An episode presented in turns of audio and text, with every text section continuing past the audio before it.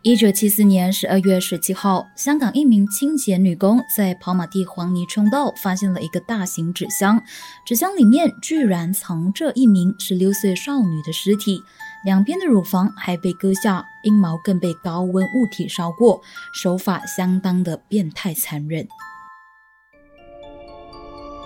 悬人、悬事、悬疑馆。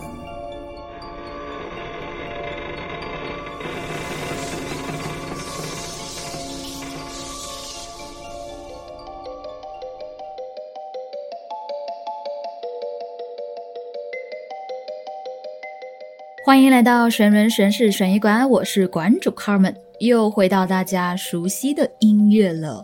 有听众听了上两集就问我说：“诶，是不是换音乐了呢？和之前的不一样啊？”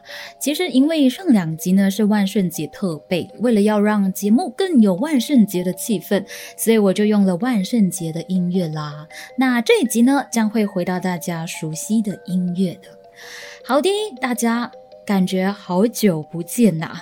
先在这里和大家说声抱歉呐，因为原定上周播出的内容，因为出现了一些小意外，所以就需要延后到这一周才播出，非常的不好意思，让大家失望了。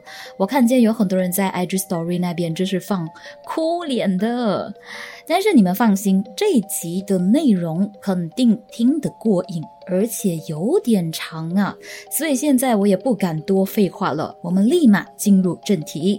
这一集馆主要分享什么案件呢？嘿嘿，就是上个星期有听众询问的香港奇案啦。那这一集我们就选来了香港十大奇案之一的跑马地纸盒藏尸案。大家应该都不陌生哈，因为这起案件事发到现在呢，已经过了四十八年，但是至今仍为人津津乐道啊。事关他的判决极具争议性，因为他是香港手中没有。动机没有人证，没有吻合指纹，单纯利用环境证据以及当时还在刚起步发展的科学见证。所取得的证据而定罪的谋杀案，有人就说那些环境证据其实真的不足以让嫌犯入罪的，质疑警方是为了要破案而找人戴罪。但也有人说，其实警察并没有抓错人，只是发现到的证据太少了，不足以证明嫌犯就是凶手。究竟是怎样的一个情况呢？被定罪的嫌犯是真凶吗？还是真凶？其实另有其人。现在先带大家来了解一下整起案件的事发经过。香港跑马地纸盒藏尸案。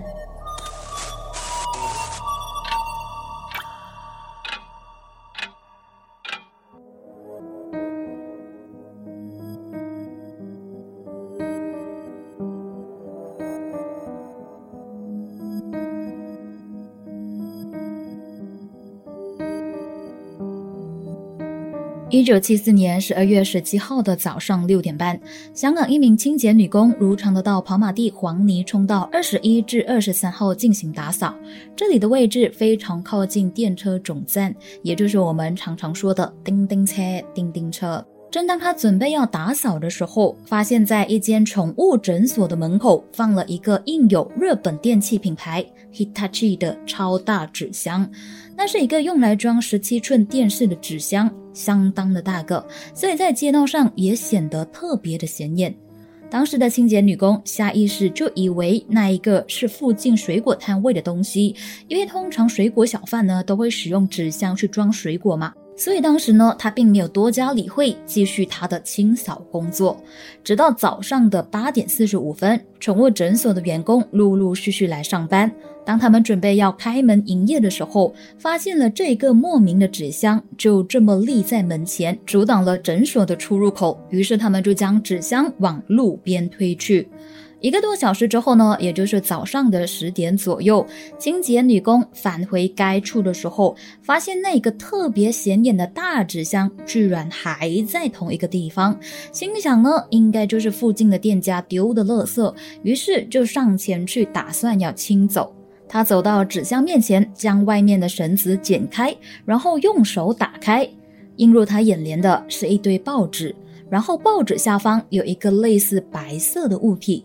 当时的他就以为是宠物的尸体，因为纸箱就寄放在宠物诊所前面嘛。于是他就走到去垃圾站，想要找其他的同事来帮忙处理这一个大垃圾。谁知道，当他和同事回到纸箱的地方时，附近就已经站满了很多围观的市民。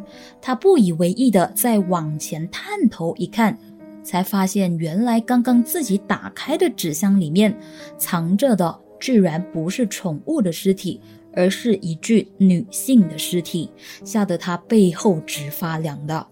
那具女性尸体就这样光着身体，全裸的蜷缩在那个大纸箱里，两边的乳房都被残忍的凶手割下，阴毛更被烧过。围观的人个个都看得触目惊心，甚至不敢直视。附近的警察收到通报之后，很快就抵达了现场。他们立即封锁了现场，并且进行了搜证，不让市民靠近，以破坏现场证据。最后，更将尸体送给法医负责检验死因。法医在经过解剖之后，发现了，死者的身体不同的地方都有出现勒痕，死因是被凶手用手勒死的。两边的乳房被凶手用力刀割下，而阴毛更是被高温的物体烧过，相当的变态。但是死者的处女膜却是完整的，死前并没有被性侵过，依然还是处女之身。此外，法医还在他的胃部发现到一些还没有消化的食物，推断死者是在死前的三个小时内曾经吃过东西，推敲他的死亡时间应该是在晚上的九点至凌晨十二点之间。而最庆幸的是，凶手并没有将死者毁容。五官还是看得很清楚的，于是警方就立刻展开调查，在跑马地一带逐户问话，并且还翻查了近期在香港失踪的少女记录，都没有发现死者的身份，依然是一个谜。最后，在没有办法之下，唯有在电视和报纸上公布了死者的资料和照片，希望知情人士可以提供线索，让警方可以尽早确认受害者的身份，这样就可以开始深入调查这一起恐怖命案。果不其然，受害者的家人看到电视报道后，发现电视上出现的死者仪容样子很像失踪了一天的女儿，于是就前去认识了。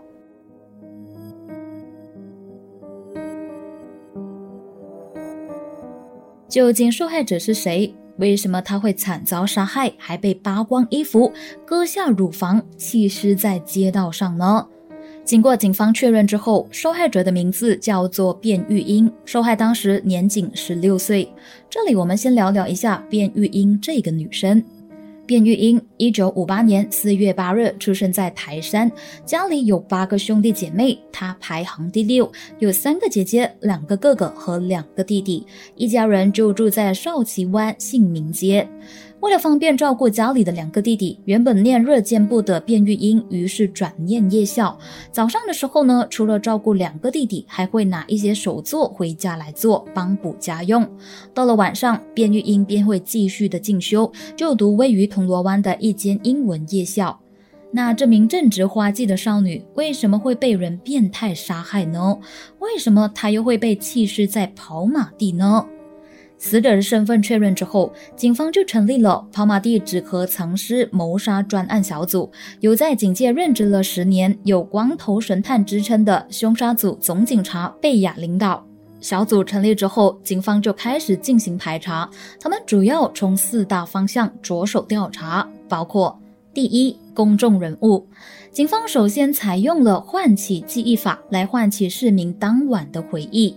首先，他们挑选了一名身材样貌和卞玉英十分相似的女警，穿上和卞玉英离家当时所穿的同一套服饰，在跑马地黄泥冲道和城河道一带漫步，希望能够唤起目击者的回忆，看看有没有人看到他和谁在一起，又或者说最后出现的地方在哪里，但是都没有用。之后，警方发现用来藏尸的纸箱新而且完整，相信是被人抛弃不久，又或者是属于凶手的。于是，警方就在附近盘查了将近八百多人，包括查问了七百五十多间的电器店，看看有谁当年有购买这个品牌、这个型号的电视。同时间也调查了不同的交通工具，包括了巴士、德士、电车等等。不过，依然没有任何新的线索。另外，凶手用纸盒来藏尸，外面再用绳子捆绑，很明显的，他就是有意想要将尸体搬运到别处，不然的话，应该不会封好绑好。这一点来看的话呢，只有两个可能性：第一，就是凶手将尸体从别的地方搬运到发现的地点；第二个可能性就是。凶手是从尸体发现地点真准备要搬运到别处，但无论是哪一个可能都好，凶手都必须要有汽车，又或者是一些容易移动这么大件物体的手推车。为了验证这两种可能性，当时警方就试着还原凶手犯案的过程。他们找来了一个身高体重和卞玉英接近的女警，按照指示进入了纸箱内，并且按照尸体被发现时的样貌来躺着。这个装了女警的纸箱变得相当的沉重，一个人根本很难搬动。但是如果两个人搬的话呢？纸箱又因为两边不同的压力而变形。为了测试这个纸箱是如何被弃尸到街道上的，警方找来了五十多款不同的汽车来进行测试。结果是，将纸箱放到车尾的时候，大部分的车都因为箱子太大，后车尾根本关不起来。如果放在车后座的话呢，车门又不够大，硬硬挤进去的话，箱子会破损。唯一的可能性就是用货车来载。但是，既然凶手都已经搬上了货车，打算要运走尸体，那么为什么他不索性将尸体丢到荒山野岭去呢？不是更简单吗？而且不会这么容易被人发现，除非凶手打算在运走尸体的时候遇到了他最不想遇到的人，例如警察，所以在慌忙之后就随便的将纸箱丢在了路边。而根据警方的路障记录，在卞玉英被杀当晚，也就是十二月十六号的晚上十点至十七号的凌晨两点，在跑马地附近确实有设路障，所以警方就猜测啊，凶手在试图用车将尸体搬运到别处的时候呢，发现警方设有路障，所以才改变主意的。另一边厢，警方发现，在那个藏尸的纸箱底部，虽然有拖拉的痕迹，但是它的损毁程度偏轻。估计那个拖拉的痕迹呢，也有可能是宠物店的员工在把纸箱推向街道的时候造成的。所以初步锁定凶杀案的第一案发现场。应该就在跑马地附近，因为如果从远处移尸到跑马地的话呢，途中肯定需要搬动，但是纸箱却没有什么凹陷或者损毁。当时的警方可以说是测试了不同的方式，也调查了很多户人家，最后还悬赏一万港币给提供有用情报的市民。可惜的是，依然毫无线索。第二个方向，卞玉英身边的亲友、同学等。第一位是卞玉英的弟弟，也就是最后一个见到卞玉英的人。他指出，最后一次见到卞玉英是在他遇害的前一天，也就是十二月十六号。当时姐姐卞玉英就如往常一样，在家煮好了饭后才出门。但是姐姐因为需要帮哥哥到位于北角的新闻大楼去刊登一则分类广告，所以需要提早出门，没有吃饭就出门了。下午四点的时候，卞玉英接了一通电话，谈了两三分钟。八分钟之后，又在接听另一通电话，谈了三分钟。在接了两通电话之后，卞玉英便匆匆忙忙的出门了。这比平时他出门的时间整整提早了一个小时半，也就是从平时的六点半提早到五点就出门了。按照弟弟的口供来推断，卞玉英当天的路线应该是从家里的少奇湾到北角的新闻大楼去刊登广告，最后七点的时候到铜锣湾去上夜校。第二位是最后和卞玉英通电话的旧同学陈冰冰。陈冰冰是卞玉英在转念夜校之前认识的旧同学。陈冰冰就表示，在发现尸体的前一天，卞玉英曾经在下午六点半打过电话给他。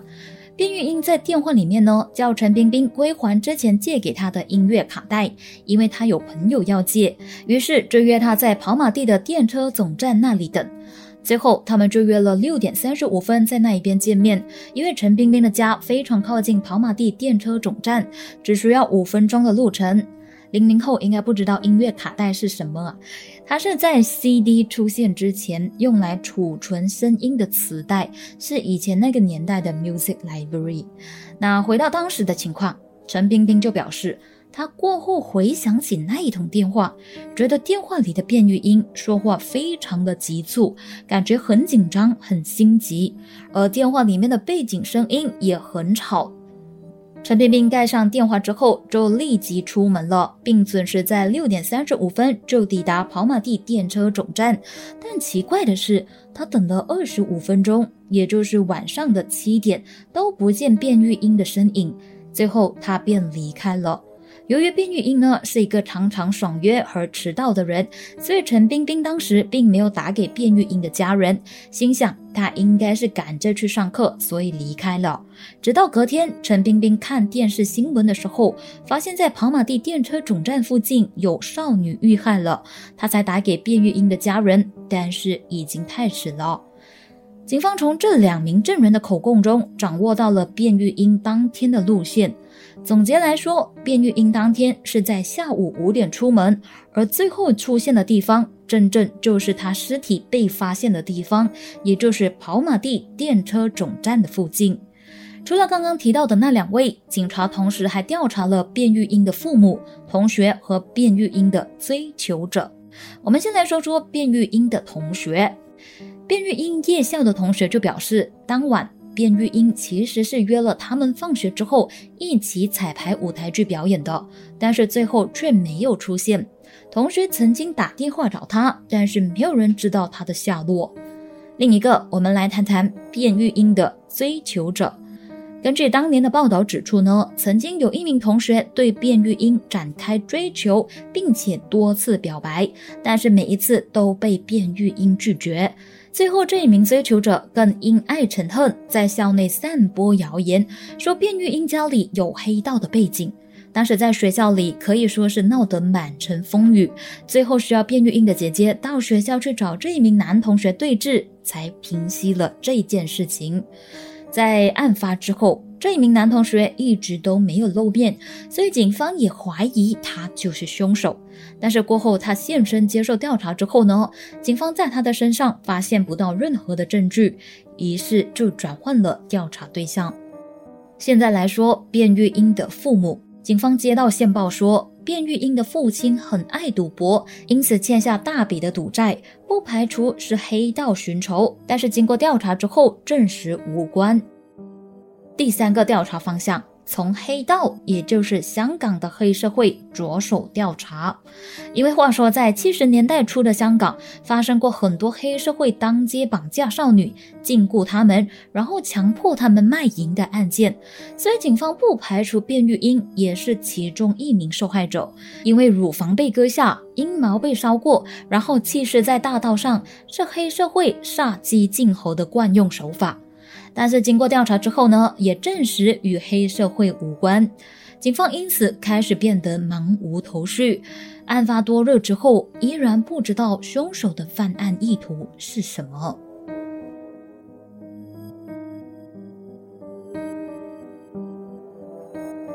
了解了卞玉英当天的路线和最后出现的地方，以及他身边的人后，我们现在来看看警方在发现尸体的现场拿到了什么有用的证物。我们常常会听到人家说证据会说话，那留在现场的这些证据能为他们破案，还惨死的卞玉英一个公道吗？首先，我们来看看能为死者说话的验尸报告。刚才我们也有简单的提过，死者是被人用右手从背后勒死的。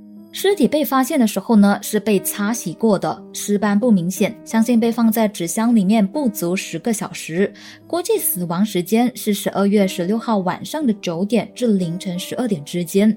根据死者胃部里面残留的食物残渣来推断，死者在遇害前的三个小时曾经吃过东西。但是奇怪的是，卞玉英的弟弟说，姐姐当天出门的时候是没有进食的。那胃里面的东西是她离开家之后才吃的吗？最让人愤怒的是，凶手将她勒死之后，才将她的两个乳房割下，并且用高温的物体烧她的阴毛。但是奇怪的是，卞玉英并没有遭到性侵，处女膜依然是完好无缺的。那凶手的杀人动机究竟是什么？为什么杀了人还要变态到割下人家的乳房呢？是有什么深仇大恨吗？还是随机挑选受害者的呢？关于这个，有不少的人就猜测，凶手极有可能是故意这么做的，为的就是要误导警方往变态杀手的方向去调查。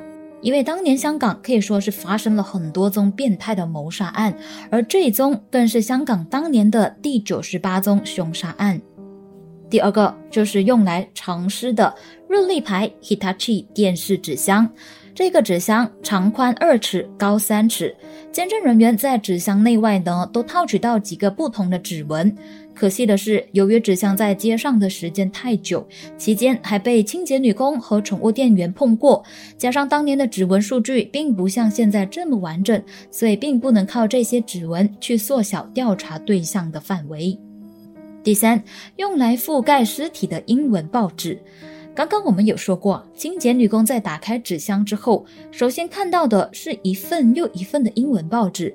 卞玉英的尸体就是被这些英文报纸给覆盖着的，而这些报纸上面的日期写着一九七四年十月二十号。接下来要说的这几个证物，就是一些指证凶手的有力证据了。它们就包括一张写着“魏汉”的白色纸条。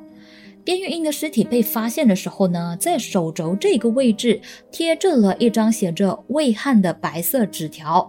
警方以此推测，应该是工厂里面的工人在维修电器的时候用来辨别电器是否已经维修完成而用的纸条。另一个就是红色的电线胶带，在卞玉英的头发上面，监证人员也找到了一小片红色电线的胶带，应该是用来接电线的用具之一，所以相信也是来自一些维修工厂的。之后就是铜丝，在卞玉英身体不同的位置上面呢，都发现到一些绿色的铜丝，相信也是来自维修工厂用的用具。最后就是衣服纤维。话说，卞玉英的尸体被发现的时候呢，全身是赤裸裸的，但是监证人员就在她的手指甲和身上不同的位置上找到一些不知名的衣服纤维。究竟这些衣服纤维是她自己的呢，还是她在反抗的时候勾到凶手的手所留下来的呢？其实还有一个证物，就是点名簿，但是这个我们这里先卖个关子，稍后再提。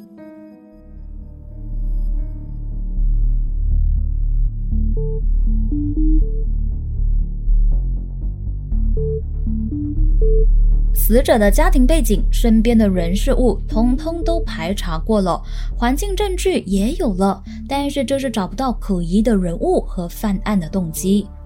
不知不觉就这样过了十天，毫无头绪的警察们只好再重新调查过。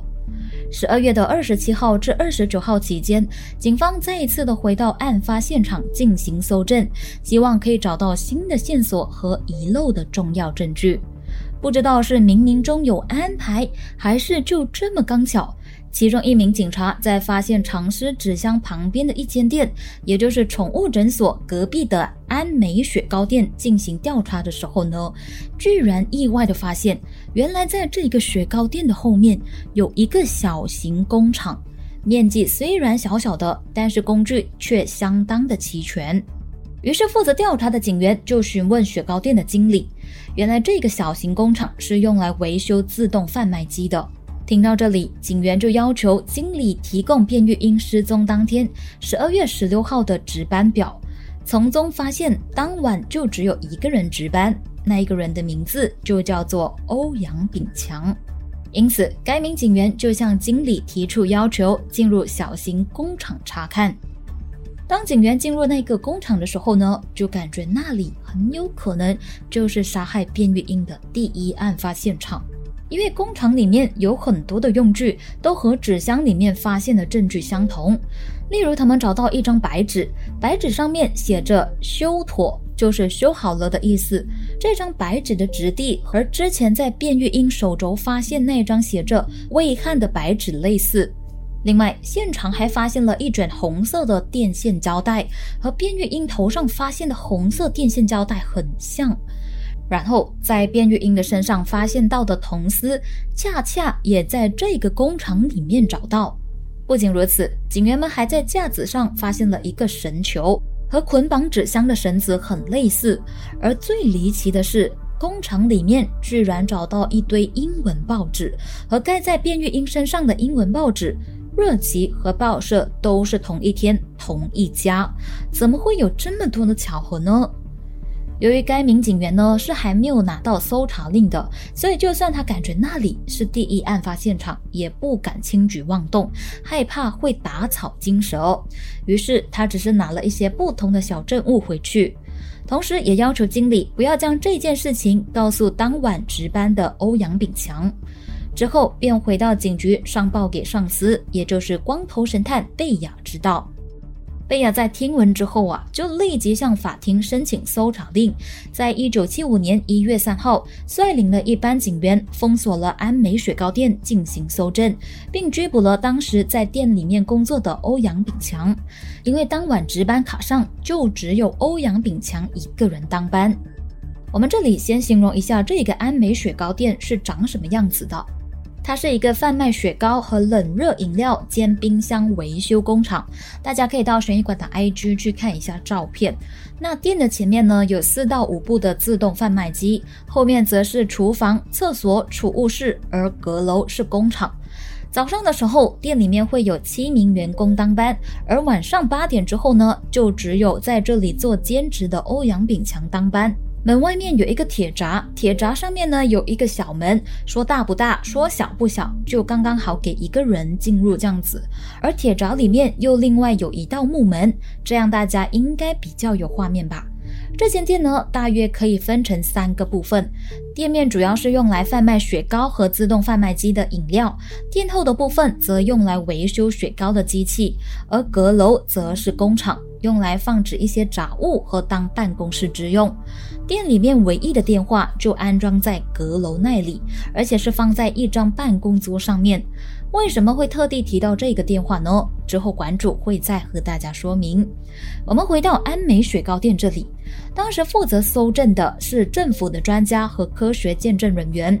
除了之前提到那些看似与藏尸纸箱里面类似的物件之外呢，见证人员还用的特制的吸尘机，将阁楼、修理雪糕机的地方和贩卖雪糕的地方分开三大部分去吸，并且分门别类的用袋子装好，希望可以从中获取一些有力的证据。整个收证的过程呢，大约用了三个多小时。收证完毕之后呢，警方就将嫌犯欧阳炳强用手铐给锁着，并且蒙头带回警局协助调查。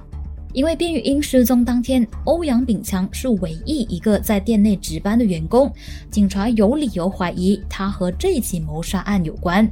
但其实警察当时并没有足够的证据将欧阳炳强给入罪，他们只是想要透过盘问让他承认杀人。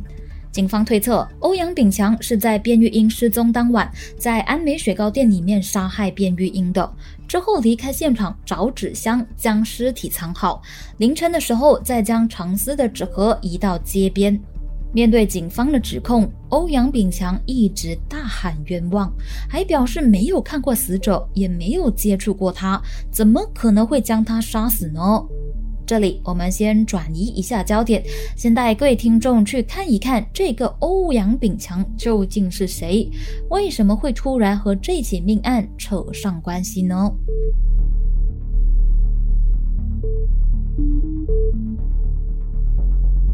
欧阳炳强案发时二十八岁，家有一个妻子和一个一岁的女儿。一九七零年开始在观塘一间工厂里面任职文员，薪水少得可怜。为了要维持生计，于是就在一九七四年八月二十号开始，经人介绍而开始在安美雪糕店这里兼职夜班。欧阳的妻子形容老公的性格内向，但是很有上进心，而且很会讲道理。就连店里面的经理都称赞他待人彬彬有礼，工作勤奋。为了多赚一点钱，他从来都不休假。我们现在再把焦点转回这起案件上面。欧阳炳强被警方审讯的时候就表示，事发那一天当晚，他和平常没有两样，一个人过店，下班之后就回家。下班的时候呢，也没有注意到店外是否放了一个纸箱。值班的期间，他更不曾离开过店，也没有顾客要求借电话。总之，没有任何与平常不同的状况。那为什么他会提到没有顾客要求借电话呢？不知道大家还记得吗？卞玉英在事发当天的下午六点半，曾经打过电话给他的同学陈冰冰。在一九七四年的那个时候呢，并不像现在那样，每个人的手中都会有一部手机。如果你想要打电话给别人的话呢，就必须要用公共电话，又或者是和别人借电话。而警方就是怀疑卞玉英在当天向欧阳炳强借电话打给陈冰冰，所以才会问他这个问题的。当警方给他看卞玉英的照片的时候呢，欧阳看了一眼就说他不认识，对他没有印象。但是卞玉英的老师和同学却表示，卞玉英是一个很爱吃雪糕的人，也常常会跑到跑马地的安美雪糕店去吃雪糕。光顾了这么多次，欧阳炳强真的对他没有印象吗？另一边厢，欧阳有他的妻子为他作证，说欧阳当晚在回家之后就没有再外出了。而大厦的保安也表示，当晚呢，他看到欧阳炳强凌晨十二点就回到家了，所以他应该不太可能在凌晨的时候又跑回安美雪糕店去弃尸。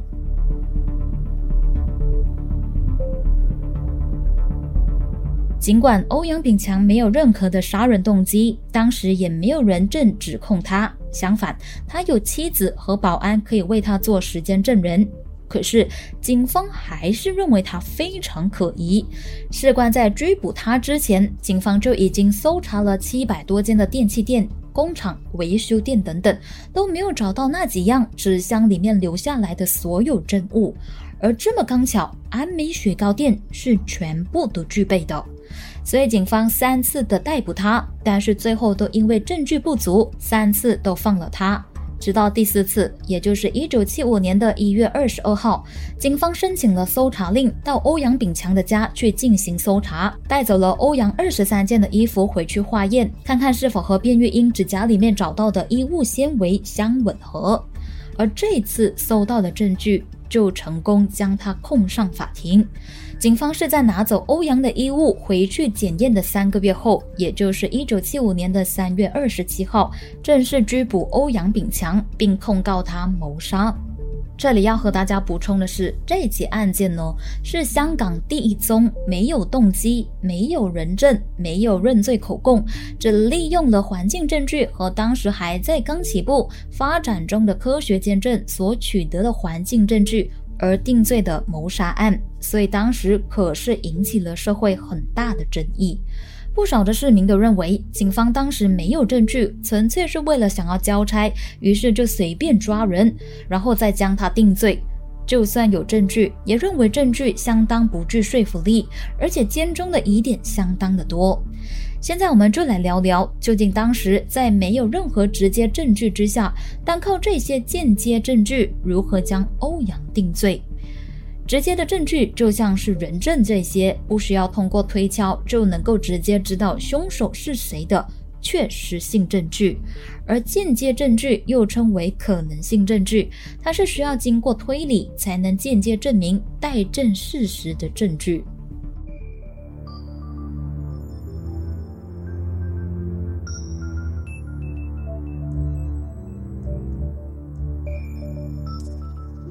首先，在法庭上，警方还原了案发现场的实况。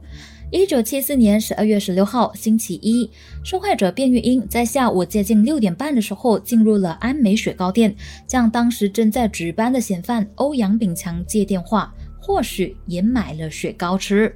他在阁楼打了电话给陈冰冰，想要和他拿回之前借出的音乐卡带。在下楼离去之前，欧阳忽然色心大起，试图想要非礼卞玉英，结果引起他大力的反抗。欧阳没有想过卞玉英的反应如此的大，所以在情急之下，就用了他的右手臂，从卞玉英的背后一把勒住了他的脖子，同时还盖住了他的嘴巴，不给他喊。但是就因为一时用力过度而将他勒死了。之后，欧阳回到楼下的店铺继续值班。经过了几个小时的考虑之后，他在值班结束之后，回到阁楼上的工厂。脱去受害者的衣物，并消灭指纹等等的证据，警方就认为欧阳利用工厂里面的电焊器来燃烧受害者的下体，还割下她的乳房，是故意想要制造假线索，让警方误以为这是一起色情变态犯下的命案。最后，欧阳找来了一个纸箱，可能是从附近的垃圾站里面找到的。然后就将死者放进了纸箱里面，并用绳子捆绑来固定纸箱。由于纸箱很重，他一个人根本无法抬起来，又怕纸箱的底部磨破，所以也不能拖行太远的距离。于是他就将纸箱丢弃在雪糕店隔壁的宠物诊所前，企图想要让人误以为那是一箱猫猫狗狗的尸体，然后会原封不动地送去垃圾焚化厂。而欧阳当天其实是比平时晚了一点回家的，他当时就告诉老婆说是塞车，所以老婆也不以为意。警方就怀疑他在回家之前就已经丢弃了死者的衣物和其他的物件。以上这些都是警方单方面的推测，究竟能不能够说服陪审团相信，还需要一些实质的证据。接下来我们就来看看这一起备受争议性的案件。控辩双方是如何开战的？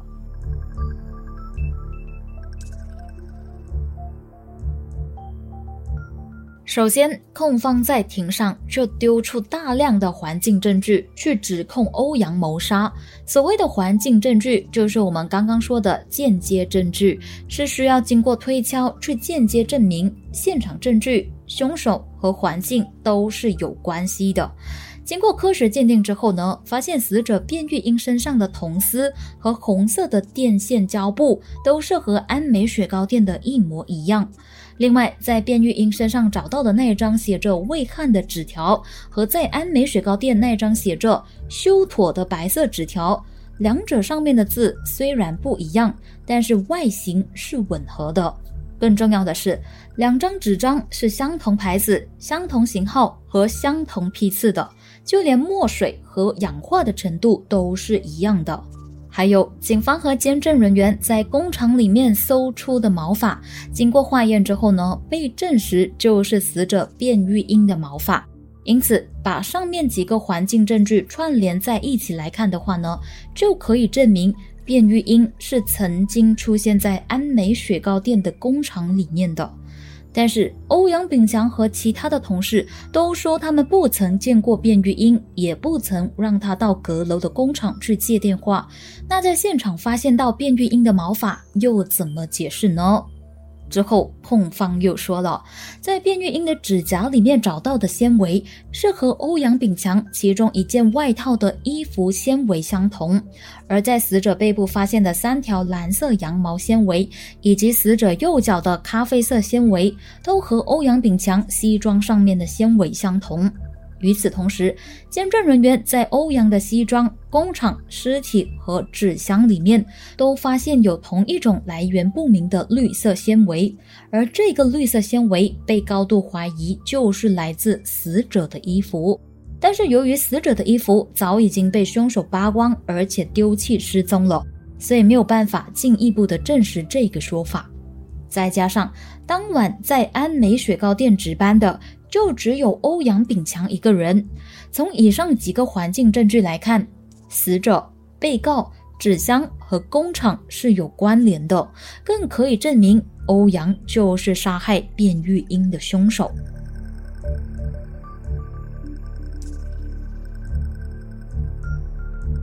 好了，说到这里，不知道大家需不需要一些时间去消化哈？感觉有很多样东西要记啊，要画一个关系图才行啊。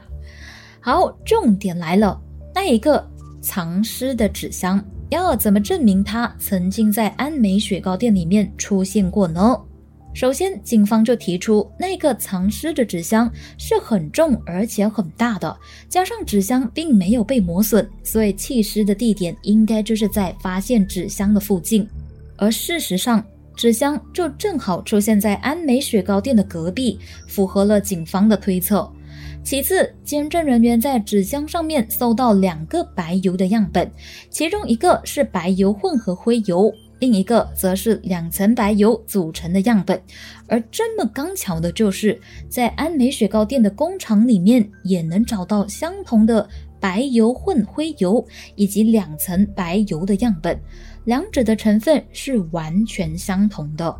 更重要的是，白油的样本是混合了灰尘的成分，而这个灰尘的成分是和安美雪糕工厂里面发现的灰尘样本完全相吻合。当时的监证人员还补充说，就连灰尘成分也相同的话呢，几乎就能够肯定这一个纸箱很大可能曾经在安美工厂里面出现过。因为每一个环境的灰尘成分都会不一样，因为涉及到空气、水分和空间的影响。而纸箱里面检验到的灰尘成分是和安美的一模一样，这又怎么解释呢？对欧阳炳强最不利的，还有当时忽然空降到法庭上作证的两名少女。这两名少女就在庭上指出，在案发的两年前，他们曾经在渡轮上被欧阳炳强用香烟烧群。因为卞玉英的阴毛被凶手烧过，所以这两名证人的供词很有可能会让陪审团更加趋向认为欧阳炳强就是一个变态杀手。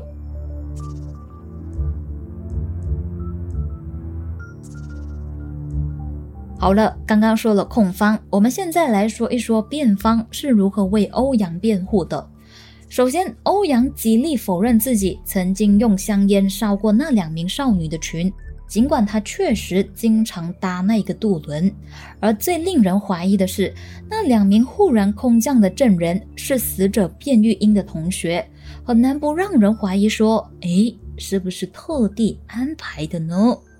第二，根据验尸报告指出啊，死者在临死前曾经极力的挣扎，可能在嫌犯身上留下抓痕，但是欧阳身上却没有任何可疑的痕迹。第三，死者的死亡时间一改再改，之前我们也说过，法医估计死者的死亡时间是晚上九点至凌晨十二点之间，但是之后呢，却改成下午六点至凌晨十二点。辩方就质疑警方说：“是不是是为了符合卞玉英失踪的时间和欧阳炳强上班的时间，所以才特地更改的呢？”第四，安美雪糕店里面的工厂是需要密码才可以进入的，但是身为普通兼职员工的欧阳却没有这个密码，那试问他是要怎么才能够进入这个工厂去杀人呢？第五。延伸刚刚那个重点，辩方指出，警方似乎是有意针对欧阳炳强，因为调查期间主要都只跟踪他，没有跟踪其他安美雪糕店的同事。就因为当时值班就只有他吗？所以就很可疑了吗？但是他没有工厂的密码，难道有密码进入工厂的同事们就不可疑了吗？第六，在卞玉英身上检验到的衣物纤维共有两百六十九条，当中就只有七条是和欧阳炳强吻合的，而这个吻合就只是颜色和种类吻合，而且这七条纤维也不是独一无二的，同款的衣服也有可能会有。第七，欧阳的不在场证据。先前我们就稍微提到过，欧阳炳强的妻子和大厦的保安都能够证明，欧阳是在事发当晚的凌晨十二点就已经回到家了，而且根本没有再外出过。那他又要怎样弃尸呢？最后，消失的点名簿，不知道大家还记不记得啊？前面在说证据的时候呢，稍微有提到这个点名簿，这个点名簿又是怎么一回事呢？据了解，警方之前为了调查卞玉英身边的人，曾经向校方拿这个点名簿来看，主要是想要看一下学校里面会不会有可疑的人物。毕竟他们不能放过任何一个细节嘛。例如说，在案发当时有没有一些同学是没有来上课的？那这些同学呢，会不会曾经见过，又或者接触过卞玉英呢？但是离奇的是，这本点名簿在隔天就消失不见了，没有人知道他到底去了哪里，就连学校里的老师和同学们都表示没有拿过。那忽然消失的点名簿究竟是被人无意间拿去，还是有人故意弄不见的呢？刚刚提到的这几点，就是控辩双方的观点和论证。如果你是陪审员的话，你会怎么判呢？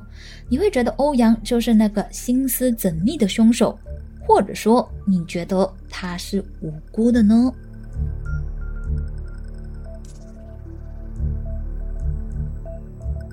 下判当天，法官再次提醒陪审团，这起案件有很多的环境证据，如果综合了这些证据之后没有合理的怀疑，就可以判被告有罪。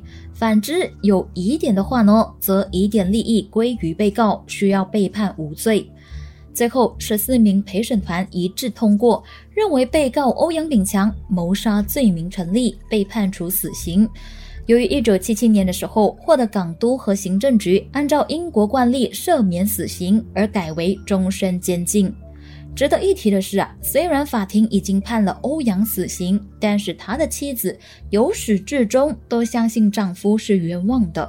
她一直为丈夫东奔西走，不断的寻求法律的援助，甚至再三的上诉。后来更上诉到英国伦敦的枢密院，只为无辜的丈夫伸张正义。可惜的是，这些上诉都一一被驳回，维持原判。他们最终还是没有走到最后。一九八一年，妻子和欧阳炳强离婚，两人因此分道扬镳。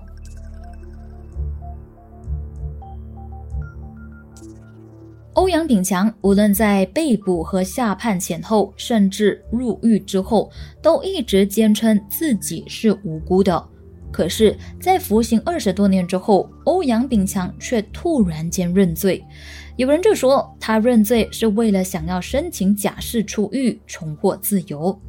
最后，由于欧阳在服刑期间表现良好，在前立法局议员杜叶锡恩的帮助下，成功的申请有条件的假释，并于二零零二年九月十一号获得释放。杜叶锡恩这个名字大家要记一下，因为等一下我们会提到一个关于欧阳被释放后的小插曲。好了，在争议不断、疑点重重之下，被判入狱的欧阳炳强，终于成功假释出狱了。他在之后的两年内，一言一行都仍然受到监管的。如果发现他再一次犯案，很大机会会重返监狱。重获自由的欧阳炳强呢？当被记者问到“你当年有没有杀过人”时，他只是轻声的回了一句。不好意思，我已经出狱了，案件也已经画下了句点。我有生之年都不想再重提这件事情，更语重心长地劝告年轻人，千万不要误入歧途。终身监禁的定义就是做到死，不可以再出来。之后，他更改名换姓，和另一名女子结婚生子。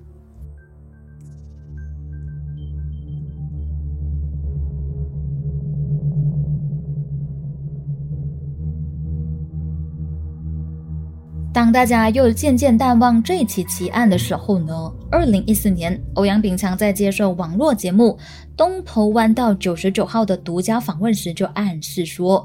当年跑马地纸盒藏尸案这起案件是香港地宗用科学鉴定来检控的案件，所以警方当年受到很大的压力，务求要令他入罪，以证明科学鉴定有效，以便日后呢可以再继续使用，否则科学鉴定之后呢就不太成立了。然后又说，当天在法庭上，法官向陪审团表示。判有罪也可以，判无罪也可以，暗示审判结果是五十比五十，但是最终还是被判有罪。言辞之下，他依然坚持表示自己是冤枉的。那我们现在就来聊聊，虽然当年很多环境证据都指向欧阳就是凶手，但是中间也存在太多还没有被解开的疑点了吧？在疑点利益归于被告的前提下，为什么当年十四名陪审员都一致认为欧阳是有罪的呢？到底什么证据让陪审团都趋向相信欧阳是有杀人的呢？首先，我们先来聊聊欧阳在二零一四年提到的那句话，他就说这起案件是香港第一宗以科学鉴定来入罪的案件。有人甚至还说，因为这起案件呢，警方向立法局申请了几十万的拨款来进行科学见证，所以如果最后罪名不成立的话呢，就很难向上面的人交代了。究竟这个说法是真的，还是纯粹造谣而已呢？据了解，当年的香港媒体确实在报章的标题上面大大个写着。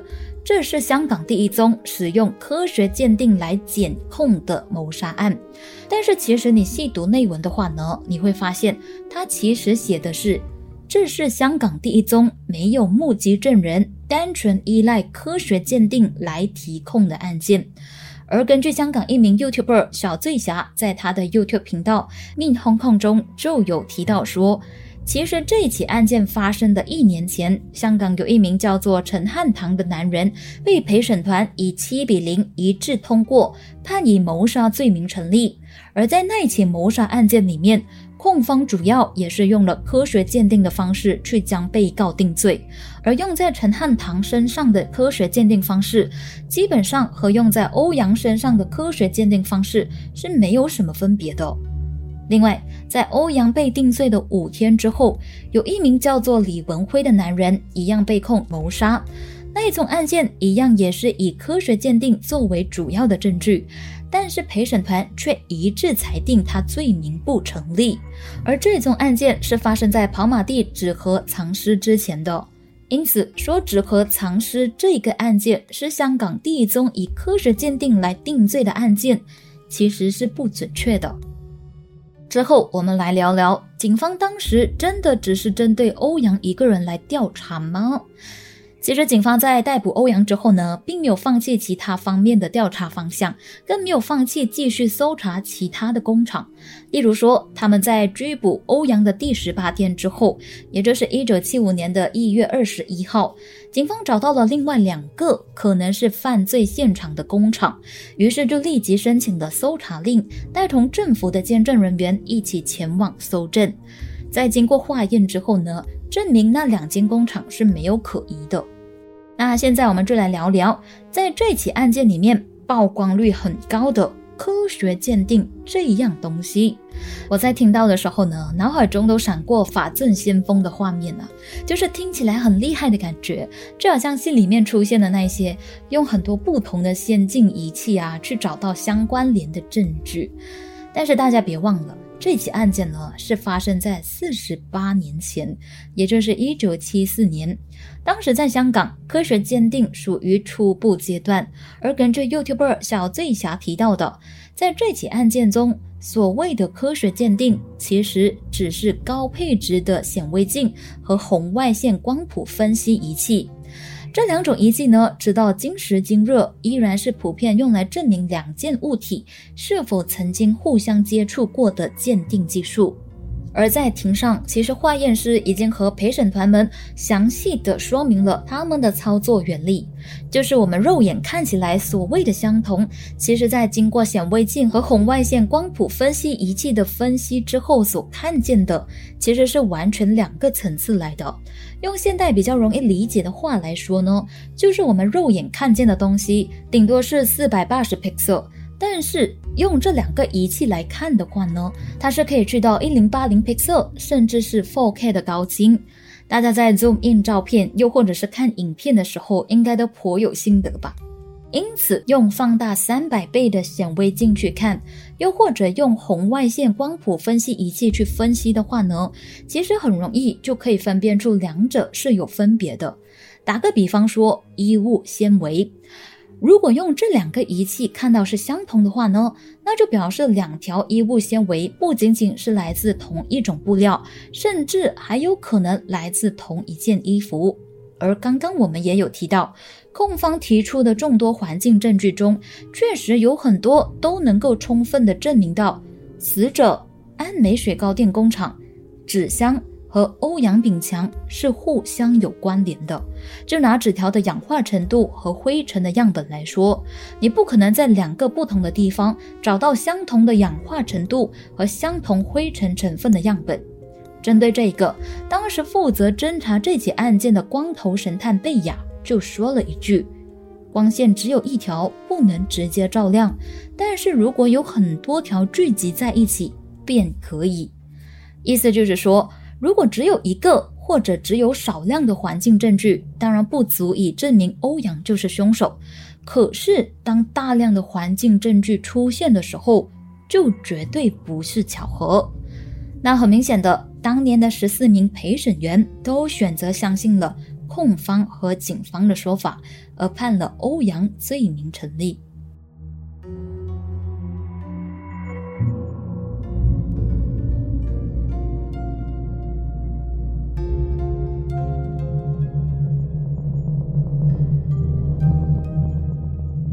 好嘞，这里的音乐要放长一些，让大家的脑休息一下啊。其实这起案件呢，它不会太复杂，但是因为它没有直接的证据，例如人证，加上谜团实在是太多了，所以你要一个一个的去记得，也是需要一些时间。像我刚刚说的，真的是很想要拿出一张纸和笔，画下他们之间的关系图。那这起案件虽然已经过了四十八年，也已经判刑了，但有一些谜团直到现在都还没有解开的，所以也让很多人相信说欧阳根本就是时运低做了冤狱了。但同时，我也有找到了一些新的说法。那这些谜团就包括了第一，真正的死亡时间。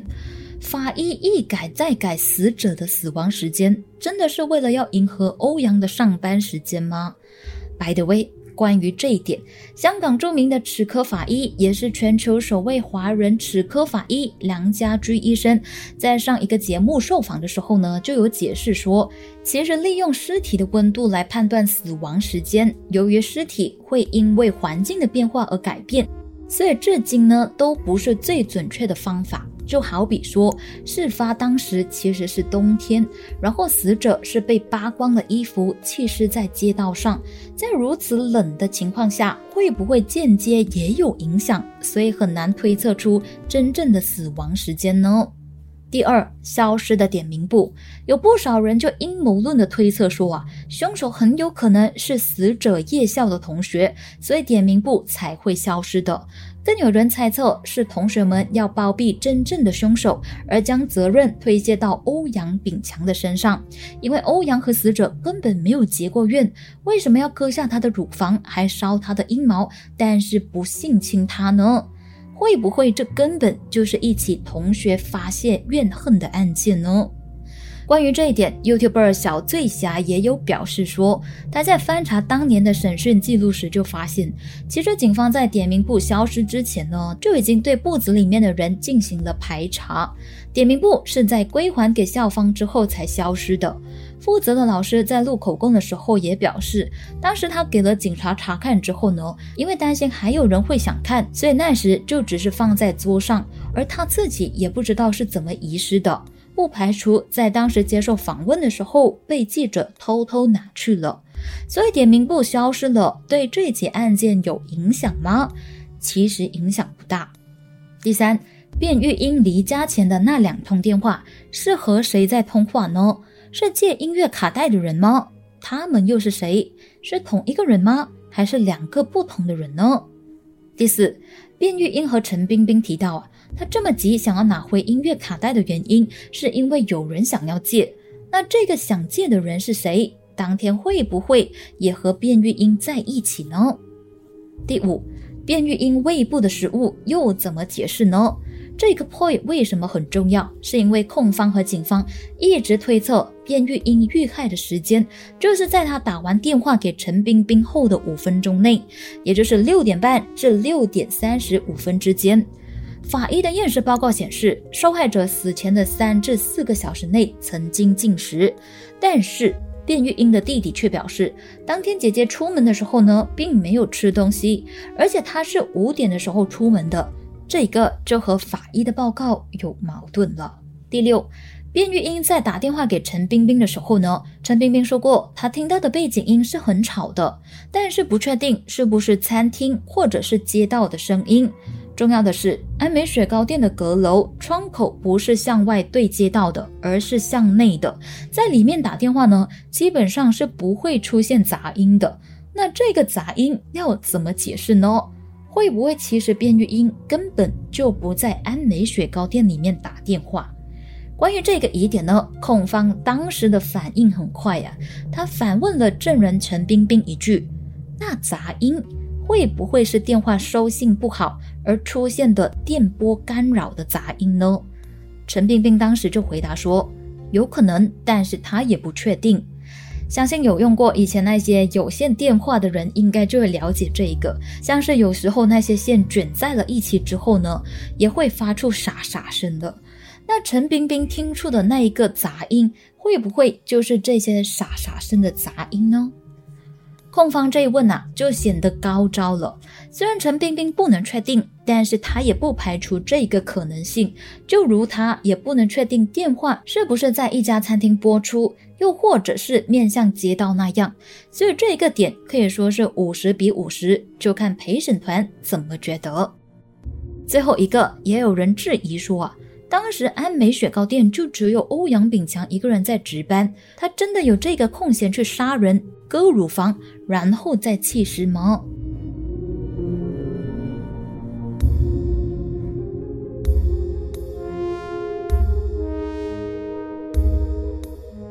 不知道大家有没有听过 CSI 效应这个词呢？源自两千年开始播出的一部美国电视剧《CSI 犯罪现场》。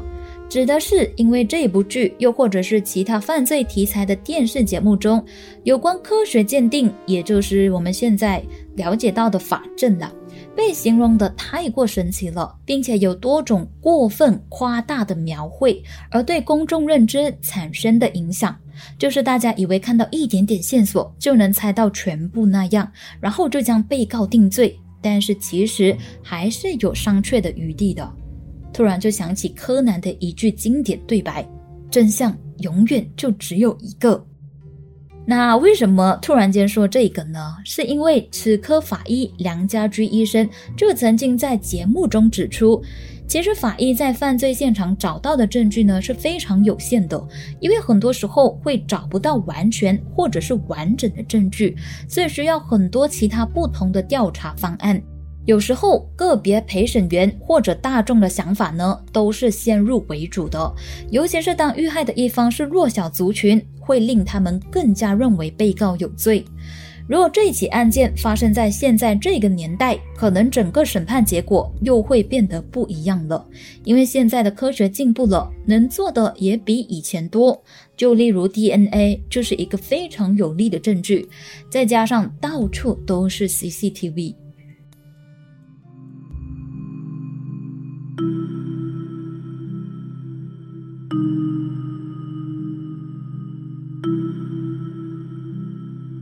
欧阳炳强虽然一直坚持自己是清白，不过最后都被判上了终身监禁。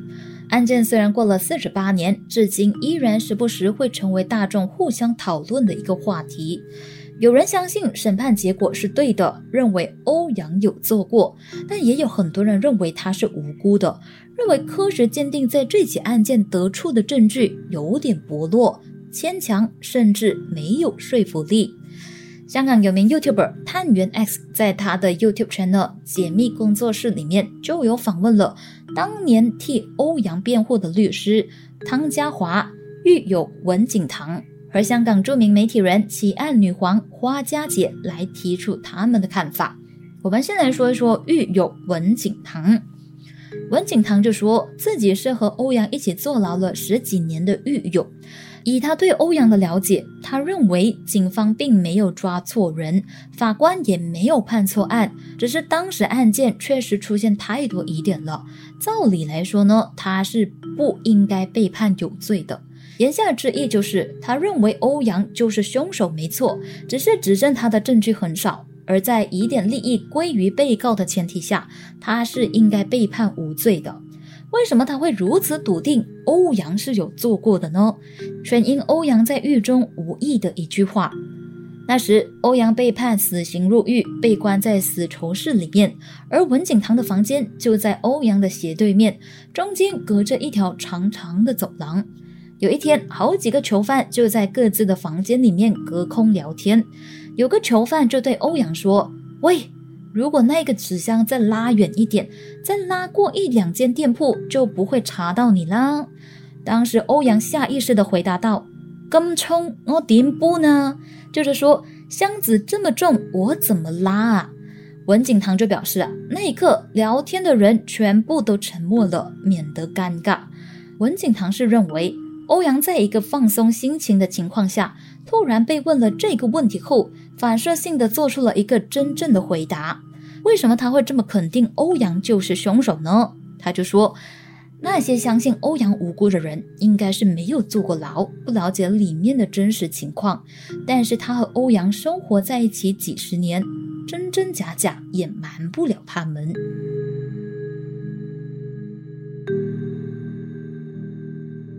现在我们来看看支持欧阳是无辜的奇案女皇花家姐发嘎姐是怎么看的。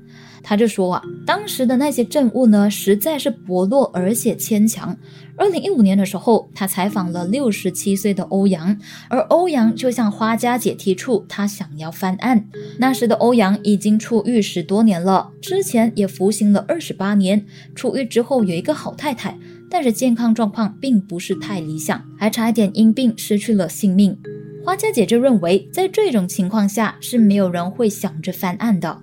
就算人是他杀的，他也已经付出了代价。现在过着岁月静好的日子不好吗？因为申请翻案的话呢，又要将自己带回庭上。为什么他要把自己剩下的日子搞得这么不安宁呢？花家姐就认为，欧阳应该是知道自己时日不多，想要抓紧时间为自己平反。而当年负责为他辩护的汤家华律师也相信欧阳是无罪的。他说，在最后终审结束临别的时候呢，欧阳在他的面前痛哭了，说他真的没有做过，而且欧阳那个时候已经山穷水尽，无法再上诉了，更不可能翻案，所以也没有必要要骗他。在二零零八年的时候，欧阳还特地找了他，说了一句：“汤大长，我冇做过。”但係因为要申请假释，所以先认罪，表示他是为了想要申请假释出狱才认罪的，他根本没有杀过人。汤家华还以法律角度来聊说，科学鉴定在这起案件上的应用有缺陷，再加上疑点利益归于被告的原则，认为欧阳不应该被定罪。那在这里就插播一个小插曲呀。大家还记得谁是杜叶细恩吗？刚刚叫大家要记得他的名字的，他是帮忙欧阳获得假释出狱的前立法局议员。在欧阳假释出狱之后啊，他意外大爆这起案件其实幕后别有内情。他向传媒透露说，在二零零二年初，他意外获赠了一本书，书名叫做《香港谋杀案》。当年负责侦查这起案件的光头神探贝雅，在接受作者的访问时，竟然揭露，原来贝雅早就知道欧阳炳强是意外杀死卞玉英的。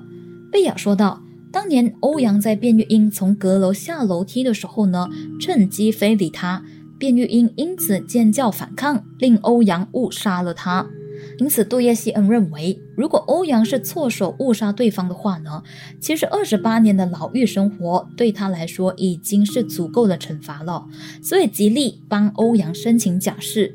加上欧阳在寄给杜叶希恩的圣诞卡中突然写了一句道歉，是在为迟来的认罪而道歉，还是有别的原因呢？相信就只有他们自己知道了。其实你说欧阳是不是完全和这起案件无关？诶，很多环境证据又间接的证明他们是有接触的，而且是有关联的。但是在没有人证、没有认罪口供的情况下，单靠这些大量的环境证据，真的足以打破疑点利益归于被告的这个原则吗？就连大众都觉得有疑点，但为什么当年十四名陪审员都一致通过判欧阳有罪呢？因为你说十四比零真的是一面倒的情况，那是不是还有什么细节是我们不知道，而且没有被记录下来的？如果欧阳真的没有做过，那真凶又会是谁呢？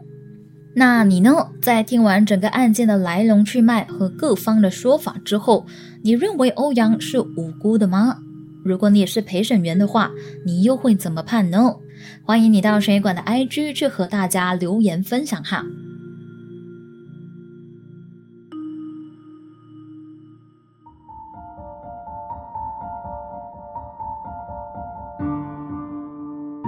感觉这一集是悬疑馆有史以来最长的一集啊！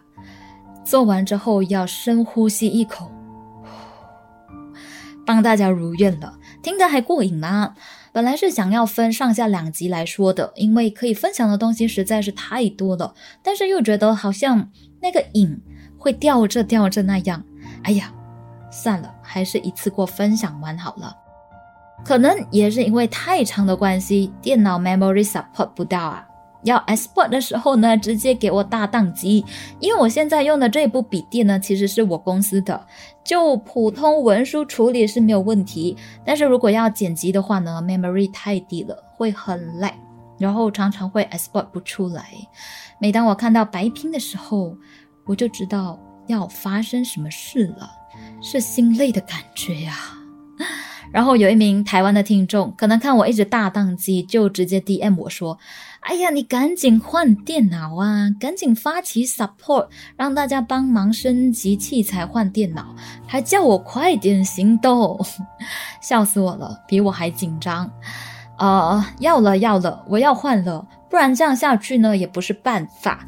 只是最近真的是太忙了，我没有时间去。”看跟没有时间去比较，加上新电脑需要安装很多很多的东西，我是计划说可能年尾吧。所以在这里呢，要厚脸皮的和大家说，欢迎 Donate 我升级我的笔电。我在 Buy Me a Coffee 那边呢，就开了一个原馆主简介六六大顺笔电之梦的赞助计划，很长啊。呃，有兴趣的朋友欢迎小额赞助，没有强迫，因为我本来也打算要买的。只是看，如果 budget 比较多的话呢，可能就可以升级拿更好的 spec 吧。然后这一个赞助计划呢，我应该会放到年尾啦。到时买了之后呢，就可以开箱给大家看。应该也没有什么好看的啦，但是可以和大家分享一下。好嘞，好嘞，在结束之前，先来唱名感谢一下热情赞助悬疑馆的听众朋友们，有长期赞助悬疑馆的 Chris Dan。先一个一名爱心赞助的匿名听众，以及一般陪伴我们的南瓜保全们，包括有 Ken Chen、Jasper、Carapa、淡月、台树、帅人样、Christopher、S Y Tra 以及千一个，谢谢大家的支持，尤其有好几位啊，是不断、不断、不断的持续支持。真的很感动，非常感谢大家。如果喜欢这一集的内容，又或者有什么想法想要和关注我交流的话呢，都欢迎你到水管的 IG 去 follow 我，点个赞，然后留言给我哦。我虽然不常出现，但是偶尔还是会冒个泡啦。那最后，谢谢大家莅临悬疑馆，我是馆主 Carmen，我们下集再见。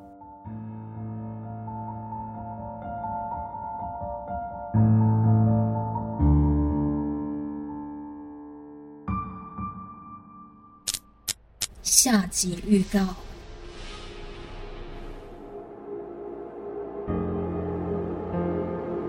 这里太危险，赶快离开！叶纯下车之后，往光的方向跑去，就回到一开始搭车的车站，却发现时间竟然是二零一一年，但他上车的时候明明是二零零四年呢。日本三大都市传说。